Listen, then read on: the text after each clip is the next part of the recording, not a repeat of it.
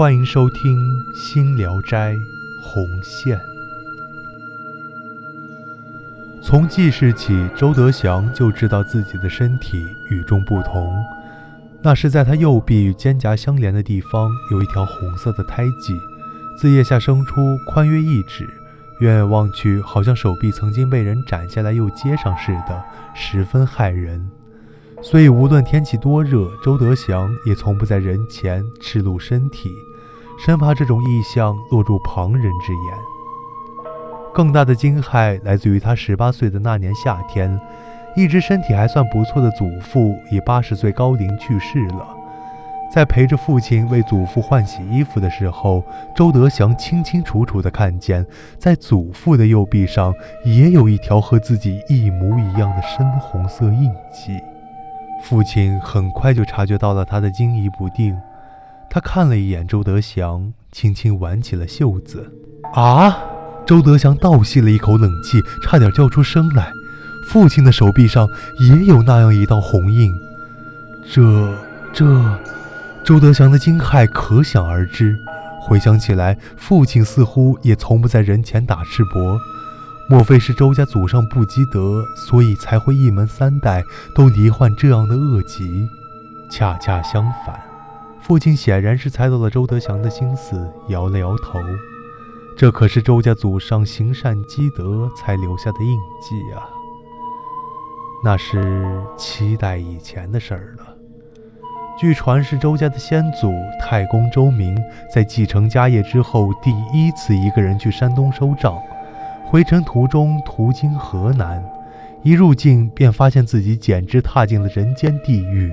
河南刚遭了百年不遇的蝗灾，不但草根树皮都已食尽，连观音土都给挖得一块不剩，能吃的就只剩下了一样——人。逢上这样的大灾年，最倒霉的总是女人。小孩子不能不保，那是关系到传宗接代的子嗣。父母高堂也要保全，不然难免被人骂一声不孝。那么唯一可以牺牲的，就只剩下了女人。一个个女人被绑到了菜市场上，甚至她们还有一个专门的名字，叫菜人。那些女人们也不反抗，神色木然地跪坐在地上，等待着可怕的一刻的到来。而她们的丈夫就守在旁边，等收到了少得可怜的钱。再去交换救命的粮食。时至中午，周明腹中饥饿，便到就近的十四中午餐。只听得厨子说了句“肉没了，客人少带”，便拖拽着两个女人进了后厨，嘴里嘟囔着：“先切一个蹄子来给客人下酒。”周明一愣。还没等他回过神来，只听得一声惨呼。周明连忙跑进后厨一看，两个女子都被绑在地上，一个右臂已被切断，正在拼命翻滚哀思；另一个在旁边已吓得瑟瑟发抖。周明哪里见过这般惨象，心中只觉万分不忍。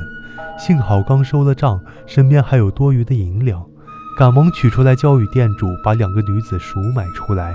一问，原来是两个妯娌。断臂的那个是嫂嫂孟氏，另一个是小姑李氏。孟氏伤势沉重，自知已万无生机，只求速死。周明咬了咬牙，让厨子一刀捅进了他的胸口，让他安然而死。